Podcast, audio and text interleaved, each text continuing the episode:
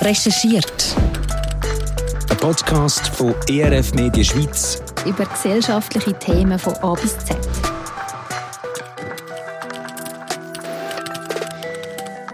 Es ist wieder mal morgen und Zeit zum Aufstehen. Mein Name ist Leonie Kaiser. Und ich gebe zu, aus dem Bett kommen fällt mir wirklich meistens nicht so einfach. Vor allem dann, wenn ich schlecht oder zu wenig geschlafen habe. Schlecht schlafen, das tun vermutlich alle einmal. Es gibt einen Haufen Leute in der Schweiz, die chronische Schlafprobleme haben, also die nicht nur einmal eine schlechte Nacht haben, sondern auf längere Zeit Probleme haben mit Schlafen. Etwa ein Viertel der Schweizer Bevölkerung hat Schlafprobleme und 10 Prozent leiden an einer Schlafstörung, die man behandeln muss. Und das hat Auswirkungen, sagt Lina Keller von der SUVA.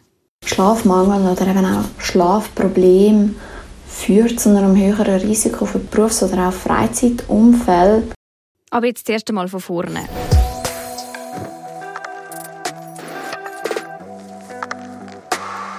Ich hatte auch schon Probleme mit Schlafen, also mit dem Einschlafen vor allem, aber nicht im Sinn von chronischen Schlafproblemen über längere Zeit, sondern ich bin im Moment vielleicht gerade ein bisschen gestresst gewesen und die Situation ist dann irgendwann auch wieder vorbeigegangen. Etwas, was ich aber immer merke, ist, dass ich ziemlich viel Schlaf brauche und häufig zu wenig schlafe. Und ich finde es recht faszinierend, dass schlechter oder zu kurzer Schlaf schnell Einfluss auf das ganze Leben und die Lebensqualität hat. Darum hat mich das Thema Schlaf interessiert und ich habe ihm für diese Folge von recherchiert nachgehen. Ich habe mit einer Fachperson geredet, die sich fest mit Prävention befasst. Bin bei einer Betroffenen von Schlafproblemen und habe mir Tipps geholt bei einer Schlafexpertin. Beim Recherchieren habe ich schnell gemerkt, dass es in der Schweiz ein grosses Thema ist. Weil eben etwa ein Viertel der Leute in der Schweiz Schlafprobleme haben. Mich hat es dann Wunder genommen, was das für ein Ausmaß hat, respektive ob es dann Bereiche gibt in unserer Gesellschaft, wo sich die vielen Schlafprobleme widerspiegeln.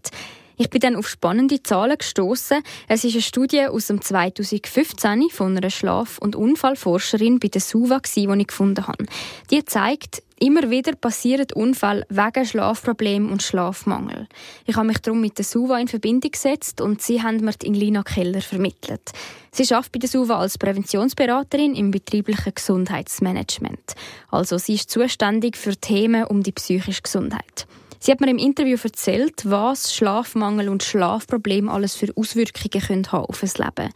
Einerseits sage ich das zum Beispiel im motorischen Bereich. Heißt also, wir lassen vielleicht häufiger Sachen fallen oder wir stolpern häufiger. Man sieht auch bei Stolperunfällen, dass dort häufig Müdigkeit ein Faktor ist. Dann ähm, Konzentration generell ein Problem. Wenn wir zu wenig geschlafen haben, sind wir weniger konzentriert. Ähm, Gedächtnisleistung, die kann abnehmen wir, wir lernen ja, während wir schlafen tun. Und das hat dann halt auch einen Einfluss auf das Lernen schlussendlich. Mit dem Gewicht sieht man gewisse Einflüsse. Also in der Nacht, während wir schlafen tun, findet eigentlich unser Hunger- und Sättigungshormon wieder zurück in Balance und das kann dann halt auch gestört werden. Ähm, dann aber auch Erkrankungshäufigkeit, die sich verändern kann. Das Immunsystem arbeitet, während wir schlafen tun. Und wenn wir halt nicht genug Schlaf bekommen, dann werden wir auch häufiger oder können wir auch häufiger krank werden. Ähm, dann aber auch die Stimmung zum Beispiel hat auch dort äh, Auswirkungen auf unsere Stimmung oder auch unser Risikoverhalten schlussendlich. Ähm, ja, dort sehen wir es eben auch mit den Unfällen sehr, sehr ähm, gut. Da gibt es gute Studie auch, die zeigen tut, Schlafmangel oder eben auch Schlafprobleme führt zu einem höheren Risiko für Berufs- oder auch Freizeitumfälle.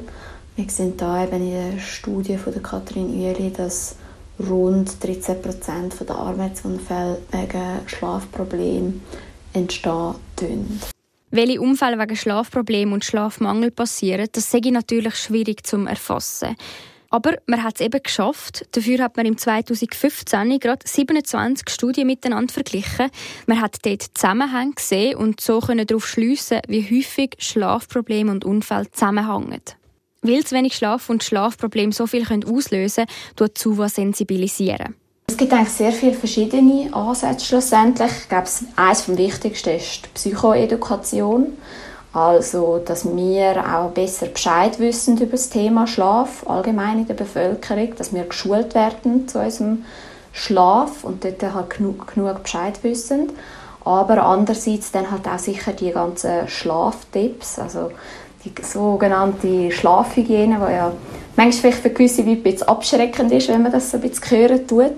Aber die Schlafhygiene ist wirklich unglaublich wichtig. Das hat sehr, sehr einen grossen Einfluss, sei es zum Beispiel mit dem Rhythmus, wo wichtig ist zum Einhalten, dass man halt möglichst versuchen, zu der gleichen Uhrzeit ins Bett zu gehen oder dass wir halt auch den Tag durch Sport treiben tun. Sport ist auch etwas, was unserem Schlaf helfen kann.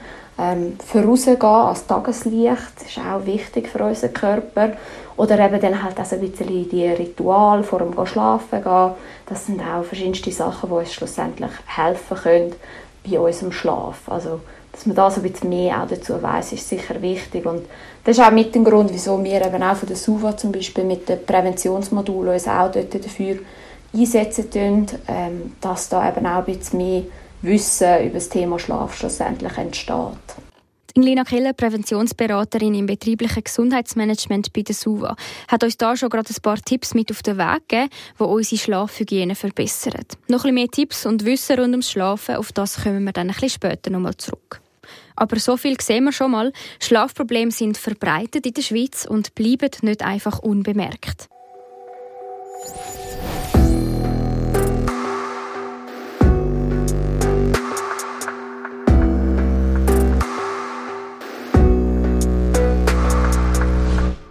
Mich hat es Wunder genommen, wie das so ist, wenn man von Schlafproblemen betroffen ist und mit Schlafproblemen kämpft. Ich wollte eine persönliche Geschichte hören. Ich habe für das Rebecca getroffen. Sie ist 30 und sie hat mich daheim in ihrer Stube mit einem Tee empfangen. Sie hat mir erzählt, wie das alles angefangen hat mit ihren Schlafproblemen. Also ich habe mega lange gar nicht gewusst, eben, dass ich irgendwie ein Schlafproblem habe. Ich dachte, es ist normal, dass man halt nicht durchschläft oder ab und zu ein paar Stunden wach liegt in der Nacht. Und ähm, ich bin einfach immer müde gewesen, halt am Tag. Und das schon eigentlich so seit der Teenie-Zeit, würde ich sagen. Und dann bin ich ein paar Mal zum Doktor gegangen, habe gefunden, ich sei so müde und an was könnte das liegen? Und der hat dann halt gefunden, ja, vielleicht Blut, sind Blutwerte nicht gut, nicht zu wenig Eisen oder so. Dann haben wir das abgeklärt, ist alles gut gewesen. So haben wir verschiedene Sachen habe ich ausprobiert. Ich habe auch eben Küssis ausprobiert. Ich habe neue Decke, neue Matratzen. und ähm, es hat irgendwie alles nicht genützt. Ich habe ja trotzdem einfach nicht gut geschlafen in der Nacht und bin den Tag durch immer sehr müde gewesen und auch immer noch. Ja, so hat das eigentlich so ein bisschen angefangen. Sie hat mir erzählt, dass es manchmal Zeiten gegeben hat, wo sie mehr Stress hat im Leben. Dann sind die Probleme schlimmer geworden. Und gleich hat sie nicht klar können sagen, dass Stress die Schuld sei an ihren Schlafproblemen. Weil auch wenn der Stress weg war, sind die Probleme nicht besser geworden. Ich bin am Abend immer sehr müde und kann darum auch gut einschlafen. Aber ich wache dann nach ein paar Stunden auf und kann dann nicht mehr einschlafen. Mhm. Kannst du da noch so ein bisschen Zeit vielleicht geben? Was heisst, wenn gehst du mal so, oder, ja, wenn gehst du so ins Bett und wann wachst du auf und wie lange liegst du wach? Wie kann man sich das vorstellen? Ja, also mein Ziel ist, so um, bis um 10 Uhr wach bleiben. also nicht vor dem 10 Uhr ins Bett gehen. Und dann ähm, schlafe ich eigentlich eben schnell ein und schlafe dann vielleicht drei Stunden oder so, oder vielleicht mal vier Stunden wird dann irgendwie um eins oder zwei wach. Und dann bin ich wach und probiere wieder einschlafen, bin zwar müde, ich fühle mich müde, ich weiß, es ist noch nicht genug geschlafen, aber ich kann einfach nicht mehr einschlafen. Ich liege dann wach und drehe mich von der einen Seite und auf die andere. Und ähm, ja, dann geht das ein paar Stunden meistens, so zwei, drei Stunden vielleicht. Und dann schlafe ich wieder ein und schlafe dann nochmal ein, zwei Stunden bis ich dann muss aufstehen muss. Und die letzten Stunden sind dann meistens nicht so, nicht so erholsam. Mhm. Schlaf. Ist dann eben, dann träume ich auch viel und ja, es fühlt sich dann an, als würde ich in der Nacht gerade nochmal so viel erleben wie den Tag durch mhm. auch schon, weil ich eben so viele Träume habe und manchmal auch ein bisschen wirre Träume. Mhm. Und die ersten paar Stunden vom Schlaf, die sind aber mehr oder weniger gut, also die Ja, das sind Schlaf. eigentlich dann die die guten Stunden vom mhm. Schlaf. Und was machst du denn so in dieser Zeit, wo du wach liegst? Machst du irgendetwas Spezielles? Nein, also ich bleibe eigentlich liegen, obwohl eben die einen Schlafexperten finden, man sollte dann eben nicht liegen bleiben, damit sich der Körper nicht daran gewöhnt, dass man eben im Bett wach liegt, sondern das Bett wirklich nur zum Schlafen brauchen, damit das wie so verknüpft wird. Ähm, aber mir ist das irgendwie jetzt anstrengend, dann in der Nacht aufzustehen. Ich, eben, ich bin ja eigentlich müde. Ich habe dann keine Lust zum, oder ja, was willst du auch machen in der Nacht? ich, ja, ich bleibe dann meistens liegen und probiere einfach wieder einzuschlafen und oft stelle ich mir dann irgendetwas zum Hören ein.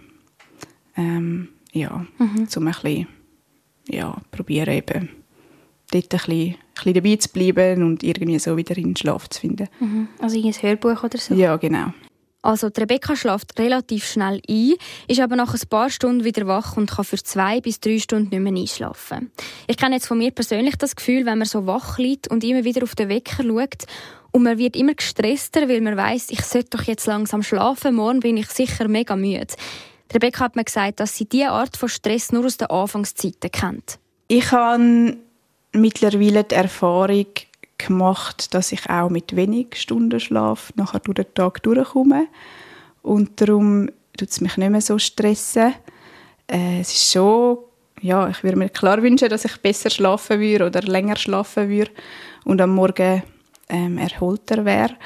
Aber ähm, es ist jetzt nicht so, dass ich dann eben im Bett liege und denke, ui nein, ui nein, ui nein, ich komme morgen nicht durch den Tag oder es, ja, ich muss jetzt schlafen, ich muss jetzt schlafen. Mhm.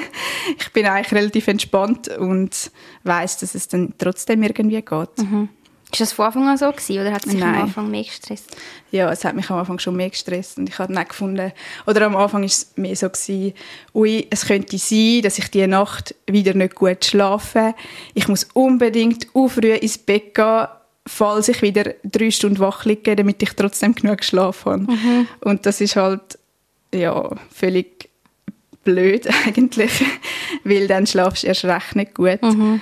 Und eben, wenn du früh ins Bett gehst, dann schlafst du auch die ersten Stunden dann nicht tief. Und was hat so der, du hast ja schlussendlich eigentlich Schlafmangel, oder? weil du auch zu wenig schlafst. Mhm. Was hat das so für Auswirkungen auf dein Leben?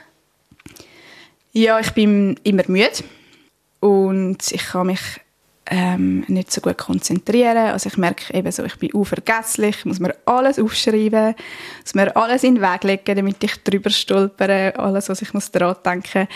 Und ja, also ich plane halt meinen Alltag schon so, dass, es, dass ich nicht zu viele Sachen oben habe, dass ich Sachen, die ich muss erledigen am Tag, dass ich die am Morgen erledige, weil ich weiß, die Energie lange dann nicht für den ganzen Tag. Und wenn ich weiß, ich habe am Abend einen Termin oder irgendetwas, ja, wo ich noch muss wach sein dann gehe ich äh, am Nachmittag ein bisschen herliegen, dass ich dann ein bisschen, ja, so ein bisschen vorerholt bin und den Abend noch mag, weil ja, sonst würde es nicht lange wahrscheinlich. Es ist halt einfach anstrengend. Ich muss mich für alles aufraffen und ähm, ja, also ein bisschen Antriebslosigkeit, genau. Hat es auch ja, es geht wahrscheinlich schon ein bisschen da sein, aber so ein bisschen eine Auswirkung auf die Gesundheit? Ja, ich finde schon. Oder halt, ich finde es, es ist, ähm, es ist ein bisschen Lebensqualität, die verloren geht. Halt, es hat vor allem auch Auswirkungen auf soziale Kontakte. Weil eben, ich mag dann manchmal nicht am Abend noch etwas zu machen. Oder wenn ich den Tag durch geschafft habe, dann bin ich nachher müde und ja, mag nicht noch am Abend etwas machen. Halt so mhm. und auf Gesundheit, von dem her eben auf die psychische Gesundheit. Ähm, ja, das auf jeden Fall. Und auf die körperliche Gesundheit kann ich jetzt nicht direkt sagen, weiß ich nicht.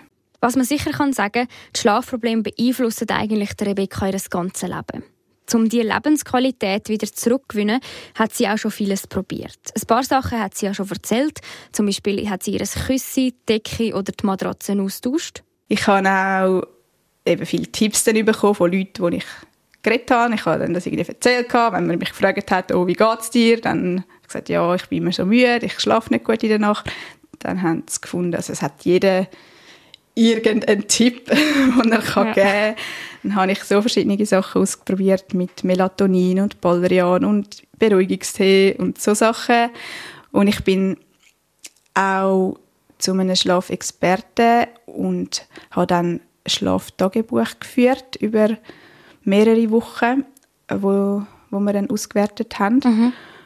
Und bin dann auch eine Nacht im Schlaflabor gsi. Mhm. Habe ich dort geschlafen, bin verkabelt worden und total überwacht dann habe ich dort schlafen und dort ist eigentlich auch nicht viel rausgekommen. Also meine Hoffnung war ein bisschen, dass etwas rauskommt und die zum Beispiel mir dann können sagen, ich habe Atemaussetzer in der Nacht und darum wache ich auf und kann dann nicht mehr einschlafen. Aber es ist dann eigentlich nicht rausgekommen. Einfach, dass ich eben nicht so konstante Tiefschlafphase habe. Dass mein Tiefschlaf, ja, dass ich schnell wieder aus dem Tiefschlaf raufkomme in, in leichteren Schlaf und halt, dass darum auch nicht so erholsam ist. Und was mir dann der Schlafexperte empfohlen hat, ist ähm, eine Bettzeitrestriktion zu machen. Das heißt Bettzeit beschränken auf wenige Stunden. Also wir haben dort, glaube ich, sechs Stunden festgelegt. Und ich habe nur die sechs Stunden ins Bett. Also zu einer bestimmten Zeit ins Bett, irgendwie am 11 Uhr ins Bett und nachher habe ich am 5 Uhr wieder aufstehen. Egal, ob ich geschlafen habe oder nicht. Ähm, ich habe nur die sechs Stunden im Bett sein. Und auch den Tag durch logischerweise nicht irgendwie herliegen oder noch ein Nickerli machen. und das war ähm, mega streng. Gewesen. Die Idee davon ist eigentlich, dass dann die sechs Stunden irgendwann durch schlafen und sich dann die Schlafqualität verbessert. Und wenn das so wäre, dass wir eben wieder durchschlafen dann dürfte man auch die Bettzeit dann Stück für Stück verlängern. Aber bei mir ist es so gewesen, dass ich sechs Wochen das durchgezogen habe und keine einzige Nacht durchgeschlafen habe und darum auch die Bettzeit nicht habe verlängern das ist dann kurz. Es ist, ja, es ist recht kurz und recht anstrengend. Und ja, ich habe mir auch viel dann müssen überlegen, was mache ich dann? Der Tag ist ja dann mega lang. Ja, stimmt. äh, ja. Ja, dass ich immer ein bisschen Beschäftigung habe. Und eben gerade auch, weil ich dann ja so müde bin, dass ich dann nicht versucht bin, doch noch irgendwo ein bisschen liegen mhm. und zu schlafen. Ja, ich habe meinen Tag recht strukturieren und ja, leider hat es bei mir nicht funktioniert und ähm, ich habe dann das wieder abbrechen. Und was hast du so gemacht, um den Tag zu strukturieren? Also, kannst du das Beispiel sagen? Ja, ich bin zum Beispiel oft am Morgen, dann, am Morgen um 5 Uhr, ähm, bin ich aufgestanden, habe, bin ein bisschen rausgegangen, spazieren. Ähm, einfach eben, um mal ein bisschen ankommen und ein bisschen, ähm, mich zu bewegen. Ich musste schauen, dass ich feste Essenszeiten habe, weil wenn der Tag so lang ist, muss man auch schauen, dass man nicht allzu viel dann isst.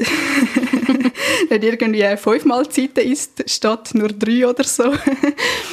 Äh, und ich habe abgemacht halt mit Leuten, gesagt, du, also mit Leuten, die ich gut kenne und die mich gut kennen, wo ich weiss, äh, die vertragen es auch, wenn ich nicht gut drauf bin, weil mhm. es hat natürlich auch Auswirkungen auf meine Laune. Ich bin dann manchmal ein bisschen, ja, ähm, ja, nicht so gut drauf gewesen. Mhm. Und ja, dann haben mich die ein bisschen beschäftigt und wachgehalten. Oder puzzelt habe ich viel. Das ist bei mir etwas, wo, ja, wo ich lang machen kann und wo mich wach behaltet. Rebecca lebt jetzt schon lange mit diesen Schlafproblemen und wie wir gerade gehört haben, hat sie auch schon viel probiert. Es hat aber nicht so recht genützt.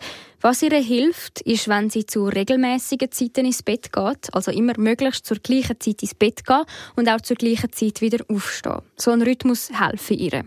Und sie hat verschiedene Faktoren herausgefunden, die ihre Probleme verschlimmern oder auch besser machen.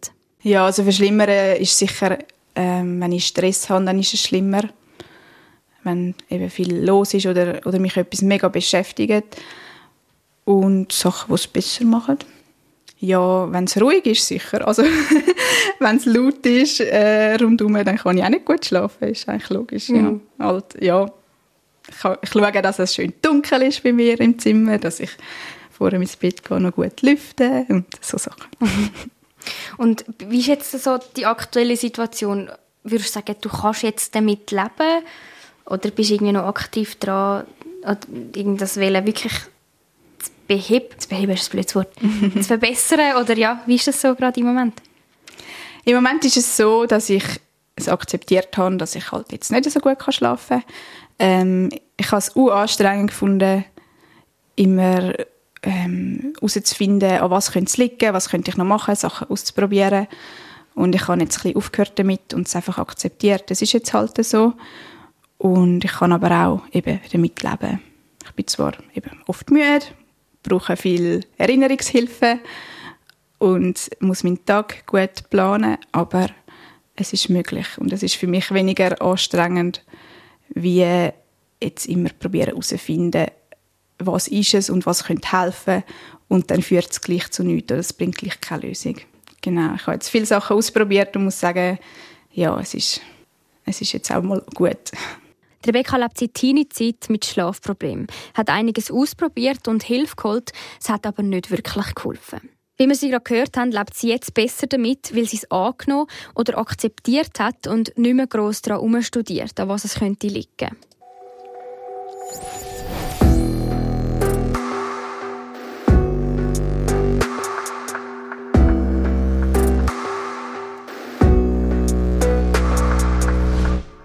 Mich beschäftigt Rebecca ihre Geschichte. Obwohl sie so viel probiert hat, ist ihr am Schluss nur geblieben, ihre Schlafprobleme zu akzeptieren. Da frage ich mich, muss das immer so laufen? Oder gibt es Hoffnung für Menschen, die mit Schlafproblemen kämpfen? Das wollte ich herausfinden.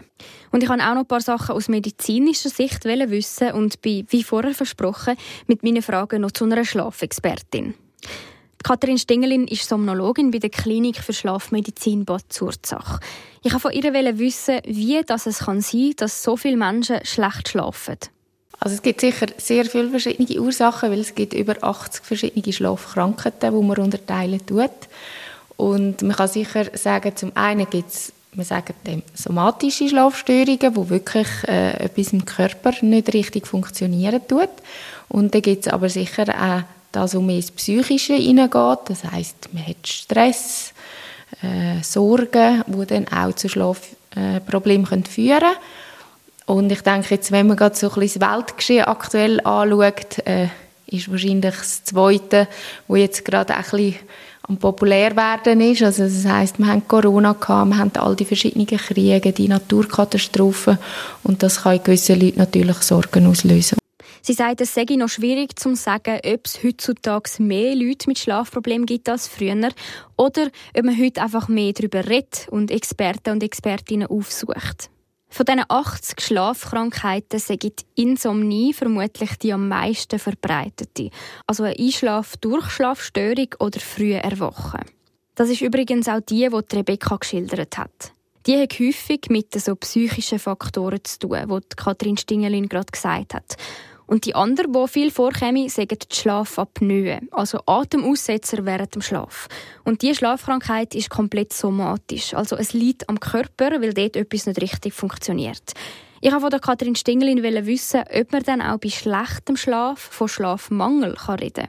Für uns ist Schlafmangel, wenn jemand zu wenig schlafen tut. Und das andere äh, schlecht schlafen ist immer sehr relativ. Ich, ich vermute jetzt mal, das heißt viel aufwachen, das ist ein fragmentierter Schlaf äh, ist natürlich dann auch nicht erholsam, aber für uns ist Schlafmangel Definition, einer schläft sechs Stunden anstatt siebeneinhalb, dann hat er einen Schlafmangel, wenn er es über mehrere Nächte hat. Wir haben am Anfang schon ein paar Auswirkungen gehört, die Schlafmangel und Schlafprobleme mit sich bringen können. Katrin Stingelin rollt da nochmal auf. Zum einen kann es sicher sein, dass durch das die Regeneration fällt in der Nacht, wenn man zu kurz schlafen tut. Der Schlaf ist wichtig für den Körper einfach wirklich. Das heißt, man kann anfälliger sein auf Krankheiten. Ähm, das andere, was sicher jeder schon erlebt hat, wenn es nicht nur eine Nacht ist, man ist gereizter am Tag, genervter. Es kann aber so weit führen, dass man wirklich Konzentrationsprobleme hat, schläfrig ist durch das kann es Sekundenschlaf geben beim Autofahren oder sonst beim Ausüben von irgendwelchen Arbeiten an Maschinen zu Unfällen kommen. Also es kann schon sehr gravierende Auswirkungen haben. Es muss nicht, aber es kann. Mhm. Es hat das Potenzial dazu.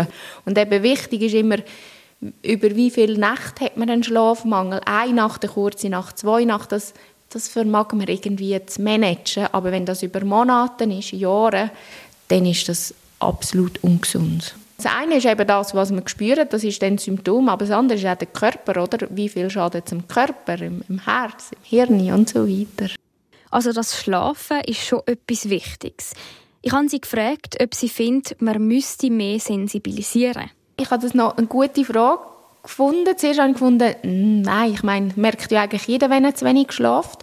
Und nachher habe ich trotzdem gefunden, eigentlich wäre es noch sehr toll, wenn man so bei den 8-, 9-Jährigen in der Schule das Thema mal könnte wirklich durchnehmen weil ich glaube, da könnte man gut ein paar Schulstunden oder ein Projektwoche oder so füllen mit dem Tierli mitnehmen, das man im Bett hat, oder auch mal ein Schlafprotokoll ausfüllen oder ein Tagebuch schreiben, wann gehe ich ins Bett, wann stehe ich auf, bin ich allein im Zimmer mit einem Geschwisterchen, mit den Eltern, tue ich am Abend noch eine Schokimilch trinken oder höre ich noch ein Geschichtchen oder einfach so Sachen. Ich glaube, das wäre sehr interessant und ich glaube, dort könnte man die Kinder ein bisschen sensibilisieren und wieder darauf hinweisen, hey, es ist wichtig, dass sie genug schlafen und weil ich denke, nachher in der Oberstufe, wenn es in den Teenie-Jahren sind, dann tut sich der Schlaf so stark verändern, dass es eigentlich gut wäre, wenn sie vorher schon mal davon gehört haben, dass es wichtig ist, genug lang schlafen.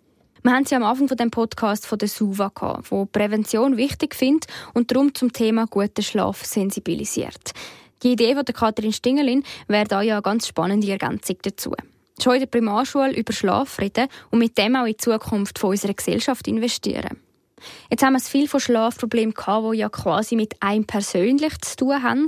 Es gibt aber auch gewisse äußere Zwänge, zum Beispiel Schichtarbeit. Das ist etwas, was ich selber sehr gut kenne. Wenn ich beim Radio Live Channel Frühdienst habe, dann habe ich immer Mühe, um auf genug Schlaf zu kommen. Darum nehme ich das Thema auch persönlich Wunder. Ich habe mit der Katrin Stingelin über Schichtarbeit geredet. Ja, also bei der Schichtarbeit muss man sicher per se einfach mal sagen, es ist ungesund für den Körper. Das hat man schon in ganz vielen Studien eigentlich können belegen Auch Langzeitfolge, auch wenn man gar nicht mehr Schicht arbeiten tut, kann es trotzdem immer noch sein. Ähm, und dann kann man sicher sagen, der Abendmensch, also der, der am Abend gut kann wach sein kann, hat absolut Vorteil, wenn er Schicht schafft. Weil der kann dann auch noch ein bisschen länger wach sein oder halt einmal eben eine ganze Nacht, der kann am Morgen schlafen. Hingegen ein Morgenmensch, der kann am Morgen nicht ins Bett gehen und schlafen, weil mhm. dann ist seine Zeit, dann ist er wach und leistungsfähig. Und das heißt, wenn ein Morgenmensch nach der Schicht heimkommt am 7. und sollte schlafen, klappt es nicht und dann ist er ewig wach nachher. Ja. Dann bei der Schichtarbeit ist es sicher noch so, dass es eben individuell sehr unterschiedlich ist. Es gibt Leute, die in zwei Phasen schlafen. Also die kommen am Morgen heim. Also ich rede jetzt wirklich von dieser Nachtschicht, wo man muss wach sein muss. Es mhm. gibt auch ähm, Arbeitsstellen, wo man in der Nacht darf schlafen darf, so wie auf Pike ist und einfach geweckt wird. Das kann man natürlich gar nicht vergleichen. Ja. Aber jetzt jemand, der komplett wach muss sein, wie in einem Schlaflabor, unsere Techniker, die sind die ganze Nacht wach, dann gibt es solche, die gehen am Morgen, am 7., 8., wenn sie daheim sind, mal drei, vier Stunden schlafen. Und dann am Abend, bevor sie die Schicht wiederkommen, nochmal von 6, also 18 Uhr bis irgendwie 21 Uhr gehen sie nochmal schlafen. Und es gibt solche Gutschläfer, sage ich jetzt einmal, die können wirklich am Morgen um 8 Uhr ins Bett und dann schlafen sie ihre 8 Stunden und sind nachher erholt. Es ja. gibt sicher weniger von denen, aber es gibt tatsächlich auch Leute, die einfach können wie einen Tag-Nacht-Umkehr durchführen können. Mhm. Und jetzt so ganz allgemein, wie merkt man, wie viel Schlaf das man braucht? Das ist relativ einfach zum herausfinden ich sage jetzt mal, bei Leuten, die in die Schulausbildung gehen oder die äh, einen 100% Job haben, ähm, dann kann man eigentlich schauen, wie viele Stunden schlaft man unter der Woche, wenn man schafft, und wie viele Stunden Schlaf hat man am Wochenende, wenn man frei hat, oder in den Ferien. Wenn sich das mehr als zwei Stunden unterscheidet, kann man eigentlich davon ausgehen, dass man einen Schlafmangel hat unter der Woche. Wenn man aber plus minus eine Stunde gleich viel schlaft wie unter der Woche, dann, dann ist das ungefähr die Schlafzeit, die Schlafdauer, die man braucht. Laut Studien sagt man, der Durchschnittsmensch, wenn man so darf sagen, braucht um die siebeneinhalb Stunden Schlaf. Hätten die meisten Leute nicht, aber das wäre eigentlich für die meisten Leute das Gesunde für den Körper. Okay. Brauchen wir im Winter mehr Schlaf? Das hört man irgendwie manchmal so. Ist das, ist das wahr oder ist das ein Mythos? Kann ich nicht beantworten. Ich glaube, es ist nicht unbedingt wahr, aber ich glaube, im Winter, weil es dunkel ist, am Abend relativ früh, ist man allgemein schon ein bisschen ruhiger. Man geht nicht mehr so raus, noch Sachen unternehmen und geht durch das wahrscheinlich einmal einmal früher ins Bett und hat durch das tatsächlich mehr Schlaf. Also mhm. ich ich würde jetzt behaupten, es ist ja so, dass man im Winter mehr schläft, aber mehr jetzt in unseren ähm, Breitengraden wegen dem Hell-Dunkel-Wechsel. Und im Sommer haben wir halt bis um 10 Uhr hell, ja, dann kann man noch im Garten sein und weiß nicht, was machen. Mhm. Und im Winter ist man drin und geht dann halt ins Bett. Man braucht es aber nicht unbedingt mehr, sondern man macht es einfach mehr. So. Ja, also man kann natürlich schon nicht beliebig viel schlafen, das funktioniert dann schon nicht, aber ich würde jetzt eher sagen, dass man vielleicht im Sommer eher einen Schlafmangel hat oder so grenzwertig und im Winter schläft man dann eher genug. Mhm. Und gibt es dann sonst Phasen im Leben, wo man mehr Schlaf braucht als jetzt normalerweise? Also sicher, wenn man krank ist, für die ganze Regeneration vom Körper wieder, zum Virus, Bakterium, was auch immer, oder ein Medikament aus dem Körper rausschaffen, durchaus kann es dann mehr Schlaf brauchen, oder wenn man irgendwie auf eine Prüfung lernt oder so. Wenn man in den Teenie-Jahren ist, braucht man nicht unbedingt mehr Schlaf, aber da tut sich der Schlafrhythmus sehr stark verschieben dass man später ins Bett geht und eigentlich gerne würde später aufstehen, funktioniert nicht, mhm. wenn man in die Schule geht. Ähm, aber jetzt nicht eigentlich, dass die jetzt sehr viel mehr müssten schlafen. Es ist einfach komplett verschoben. Ja. ja. Ich habe letztes Mal von jemandem gehört, der gesagt hat, ich habe nicht so viel geschlafen das Wochenende. Jetzt äh, muss ich die nächsten Nächte ist nicht so schlimm, wenn ich zu wenig schlafe. Aber kann man Schlaf vorholen? Ich würde sagen, nein. Aber der Punkt ist, dass wenn wir wach sind, tut sich unser Schlafdruck aufbauen.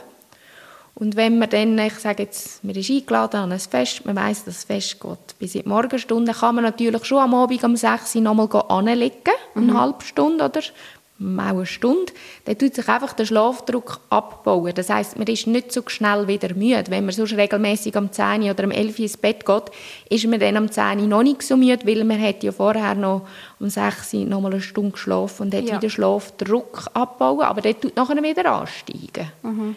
Also von dem her, ich rede lieber, man kann einfach den Schlafdruck abbauen, indem man ähm, noch einen Tagesschlaf gemacht hat. Ja. Und wie sieht es mit Nachholen, wenn man jetzt mehrere Tage zu wenig geschlafen hat? Ja. Also zum einen ist dann der Körper reagiert mit intensiverem Schlaf. Also man kann dann wie, ich sage jetzt, wenn jemand sieben Stunden schläft, dann kann die sieben Stunden genau gleich erholsam sein. Es ist einfach wie ein intensiverer Schlaf. Wenn man vorher drei kurze Nächte hatte, fünf Stunden, ist man so müde, dass der Schlafdruck so hoch ist, wenn man am Abend um 10, 11 ins Bett geht, dass der sehr schnell abfallen tut, sehr ein intensiver Schlaf und trotzdem ist man nach sieben Stunden plus minus erholt. Man muss dann nicht elf Stunden schlafen, um das nachholen von den vergangenen drei Nächten. Ähm, von dem her, der Schlaf ist intensiver. Und das andere kann ich auch hier wieder sagen, also Tagesschlaf kann man sehr empfehlen. Powernap nennen wir es 20, 30 Minuten, muss wirklich den Wecker stellen. Aber wenn das möglich ist am Tag, das ist natürlich super, mhm. das ist sehr viel wert. Die Länge vom Schlaf und das Gefühl am Morgen sind wichtig. Wenn man in einer Schlafklinik ist, werden unter anderem die Schlafphasen angeschaut. Ich sage jetzt mal, wenn jemand einen guten, einen gesunden Schlaf hat, was man so ein im Lehrbuch liest, sind eigentlich, wir haben vier verschiedene Schlafphasen, also wach zählt jetzt nicht dazu, dann kommt man in Schlafstadium 1, oberflächlicher Schlafdöse, das hat man auch mal, wenn man im Mittagsschlaf ein bisschen einschläft, hat man Schlafstadium 1 und dann kommt das Schlafstadium 2, das ist guter Schlaf. Und Schlafstadium 3 ist der Tiefschlaf. Der Tiefschlaf, der ist wirklich sehr sehr stark. Also dort wird man nicht so schnell daraus geweckt. Der Tiefschlaf ist am Anfang der Nacht sehr ausgeprägt. Am Ende der Nacht haben wir noch eine mehr vom vierten Stadium. Das ist der REM-Schlaf. Das heißt Rapid Eye Movement. Da hat man schnelle Augenbewegungen. Und nach dem Tiefschlaf kommt meistens so eine REM-Phase und das nennen wir wie ein Schlafzyklus, wenn wir mhm. Schlafstadium 1, 2, 3 und REM-Schlaf durchlaufen tun. Mhm. Und von diesen Schlafzyklen, das ist individuell unterschiedlich, hat man drei oder vier pro Nacht. Zum guten Schlaf erreichen gibt es ein paar Punkte. Beim guten Schlaf würde ich sagen, ähm, es, also in der Regel ein dunkles Zimmer, in ein ruhiges Zimmer, warme Füße ist sicher auch gut, man sollte nicht Hunger haben. Äh, regelmäßige Bettzeiten führen auch dazu, dass man gut kann einschlafen kann. Stichwort Einschlafen. Also No-Go ist sicher alle sozialen Medien. Ähm, zum einen tut das emo emotional sehr stark aufwühlen, äh, zum anderen wegen Blaulicht auch. Äh, das ist eine Frequenz, die das Hirn eigentlich eher aktivieren tut und das ist wirklich, da rede ich von Fernsehen, von Handy, von Tablet, Laptop, ist einfach alles, was äh, das ausstrahlen tut. Ähm, Kaffee Red Bull, einfach alle Stimulantien, auch intensiver Sport, auch wenn man sagt, Sport ist gesund, ja, aber trotzdem, wenn es zu nahe vor dem Bett geht, ist immer noch so ähm, aktiviert, dass man Probleme hat mit dem Einschlafen. Und eben positiv fürs Einschlafen, das habe ich vorher schon mhm. so ein bisschen erwähnt, das ist wirklich eben so ein bisschen dunkel, kühl, warme Füße, keinen Hunger haben, gut können runterfahren, entspannt sein. Klar, man kann nicht schlafen, wenn man angespannt ist. Mhm. Also das heißt auch Gedankenkreise, das hat alles keinen Platz eigentlich mhm. im Bett drin. Und das wäre auch noch so meine nächste Frage, so mit Gedanken. Ich habe es auch schon gehabt, dass ich irgendwie, oder das hat wahrscheinlich jeder schon mal gehabt, wenn es einfach nicht mehr aufhört, rattern im Kopf und man kommt irgendwie nicht zur Ruhe. Und mir hat es dann auch schon geholfen, wenn ich dann versucht habe, das wie abzustellen und an irgendetwas Schönes zu denken. Aber manchmal, ich weiß wie nicht, ob es manchmal auch sinnvoll wäre, die negativen Gedanken oder das, was einem stresst oder das, was man gerade am Umstudieren ist, fertig zu denken. Was könntest du da für mhm. einen Tipp geben? Es gibt sicher beide Möglichkeiten. Äh, die Frage ist, ob das Gedankenkarussell immer ums gleiche Thema herumgeht oder ist es wirklich mal eines morgen habe ich ein Event und ich habe noch Gedanken über das, dann kann man dem schon noch nachgehen. Oder ich würde jetzt Ihnen sagen, gar nicht erst recht ins Bett gehen, sondern zuerst noch die Gedanken anhängen, Sachen mhm. aufschreiben und wenn es abgeschlossen ist, dann ins Bett gehen. Ähm, sonst so der Gedankenstopp, wie du angetönt hast, ist sicher eine gute Methode, wenn man das ähm, kann machen, den Gedanken wie stoppen und an etwas anderes denken. Äh, wir sagen teilweise auch, wenn man gefühlt eine Viertelstunde nicht einschlafen kann, soll man das Bett wieder verlassen. Und mhm. erst ins Bett gehen, wenn man wirklich schläfrig ist. Und dann, was mache ich eben in, der, in dieser Zeit, wenn, wo ich aufwebe, entweder die Sachen niederschreiben, ähm, etwas lesen oder Entspannungsübungen machen, Yoga, PMR, was auch immer. Einfach, dass man in, in den Entspannungsmodus hineinkommt, Musik hören. Das ist ein bisschen individuell unterschiedlich. Ja. Aber jetzt äh, einfach im Bett sein mit Gedanken kreisen, meistens ist es irgendwie etwas Negatives oder Stressiges, würde man jetzt nicht empfehlen, das über eine längere Zeit zu machen. Und das andere ist natürlich schon auch noch, und ich finde, wir brauchen einfach auch genug Zeit im Alltag, um unseren Gedanken nachhängen Und wenn wir so ausgebucht sind, dann ist halt noch ein Bett der erstmögliche Punkt für den Körper. Man ist allein, man muss mit niemandem schwätzen, man hat seine Ruhe und dann kommen die Gedanken mhm. über einem rein. Das heisst, wir müssen auch ein bisschen überlegen, wie ich meinen Tag gestalten. Kann ich auch dort schon mal Zeit einplanen über den Mittag oder am Abend, wo ich einfach mal für mich bin, eine halbe Stunde. Und dann kann man es zulassen. Dann ist mhm. es gut. Mhm. Und jetzt Musik hören beim Einschlafen. Also du hast gesagt, eben, wenn man vielleicht nochmal aus dem Bett geht, um ein bisschen oben runterzukommen. Wie sieht es aus während dem Einschlafen? Musik oder irgendein Hörbuch oder ein gute Nachtgeschichtchen für Kinder mhm. hören? Ähm, das gibt ganz viele Leute, die das tatsächlich machen. Ähm, ich sage jetzt mal, wenn es wirklich nur zum Einschlafen ist, ich würde einfach schauen, dass man so wie einen Timer kann setzen auf maximal eine halbe Stunde, ja. in vielleicht 20 Minuten. Dann muss ich sagen, ja, das ist okay, dann macht man es. Aber für mich jetzt als Schlafexperte ist natürlich dann schon die Frage, ja, was ist der Grund, dass man immer Einschlafprobleme hat, oder?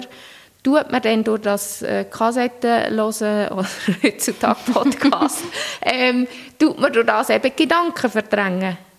Und dann würde mich wundern, was, was ist denn das für eine Sorge, oder dass man mhm. dort wirklich an, an die Wurzeln des Problems kann gehen Weil sonst ist es einfach so ein bisschen Ausweich, das Ausweichmanöver. Man geht dann äh, irgendetwas hören oder ja. lesen, anschauen und so weiter.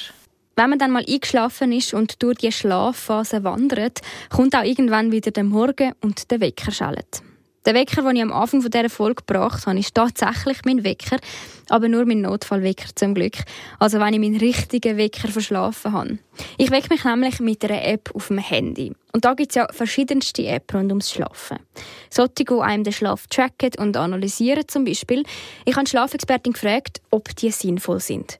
In der Regel nicht. In der Regel tun es Laien ihnen verunsichern, weil die können ja die Daten, die die App ausspuckt, eigentlich gar nicht richtig deuten, weil sie ja, ja einfach das Fachwissen vom mhm. Schlaf gar nicht haben. Darum, ich bin sehr zurückhaltend. Ich würde jetzt das niemandem empfehlen, wenn ich ehrlich bin. Äh, mehr eben sagen, wenn du am Morgen aufstehst, wie fühlst du dich? Das ja. muss dir nicht irgendwie deine App sagen, wie du jetzt geschlafen hast, sondern wie, was ist dieses Gefühl? Und jeder hat mal eine schlechte Nacht, das macht auch gar nichts. Was wirklich Hinweise sein sind Apps, die den Sauerstoffwert äh, messen tun. Weil dort haben wir teilweise gute Hinweise wirklich auf die Schlafapnoe, auf die Atemaussetzer, die man äh, in der Nacht kann haben während dem Schlafen Und wenn man dann dort so starke Sauerstoffabfälle misst, das müsste man dann eigentlich, oder wäre schön. Und es gibt auch wirklich so Leute, die das ernst nehmen und gehen nachher zum Hausarzt das melden und dann ja. kommen sie nachher zu uns in die Schlafklinik. Mhm. Also es ist nicht alles nur schlecht, aber die Apps, die sagen, wie viel Tiefschlaf das ist, wie viel REM-Schlaf, also Lichtschlaf, Schlafstadium 1 und 2, das ist meistens einfach, das entspricht nicht der Wirklichkeit, weil Schlaf kann man nur mit den Elektroden messen. Und ich habe das auch schon mal für einen Vortrag, habe ich verschiedene Apps auch testen gehabt. Dann habe ich am Morgen noch Tiefschlaf gehabt. Das haben nur Hypersomniker, nur kranke Leute. Also es ist so wie, darum sage ich, ein Laie kann die Daten nicht interpretieren und darum finde ich, sollte man das wirklich mit Vorbehalt mhm. äh, nutzen, so mhm. Apps.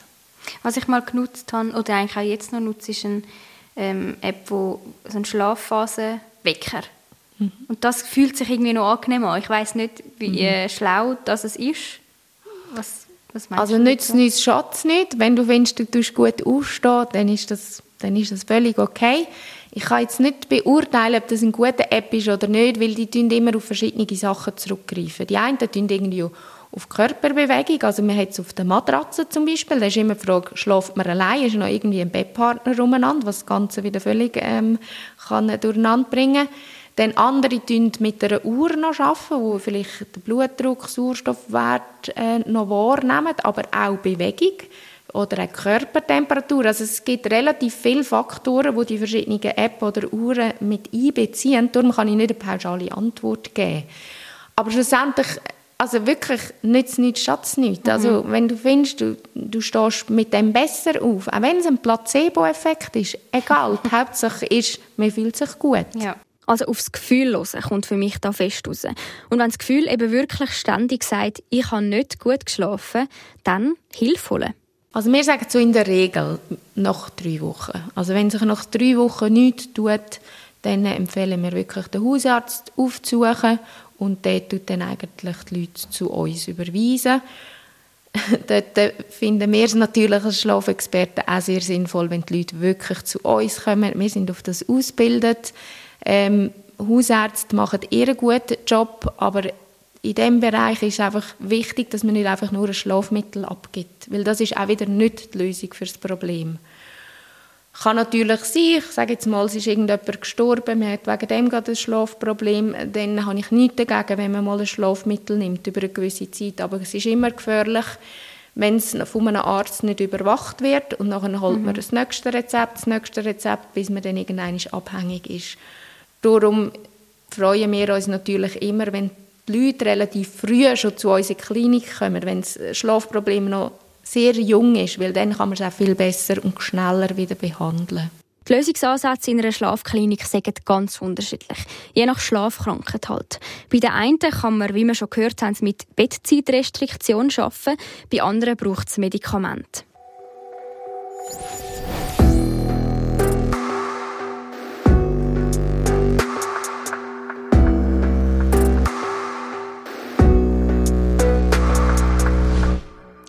Schlafprobleme sind in der Schweiz weit verbreitet und wie wir auch gehört haben, können sie grosse Auswirkungen haben. Einerseits auf Gesundheit und die Lebensqualität, andererseits auf Unfallraten zum Beispiel. Es gibt aber Ansätze, um die Schlafqualität zu verbessern.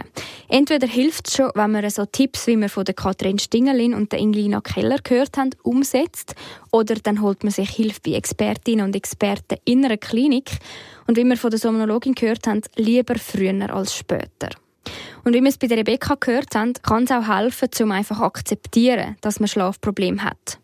Das Thema Schlaf ist schlussendlich für uns alle wichtig, egal wie man jetzt damit umgeht. Aber wenn möglichst viele von uns gut schlafen, dann hilft das uns als Gesellschaft. Darum wäre mehr Information für möglichst viele Menschen wichtig. Zum Beispiel, wie wir es als Idee gehört haben, indem wir schon in der Primarschule über das Thema Schlafen reden. Ich konnte auch für mich einen Haufen mitnehmen aus diesen Recherchen. Ich schaue zum Beispiel jetzt nicht mehr am Morgen auf meine App, wo meinen Schlaf analysiert hat, aber als Wecker brauche ich sie noch, weil sich im Moment gut anfühlt. Recherchiert. Ein Podcast von RF Media Schweiz über gesellschaftliche Themen von A bis Z. Gibt es ein Thema, das euch bewegt und wir können recherchieren? Schreibt uns via Kontaktformular auf rfmedien.ch-podcast.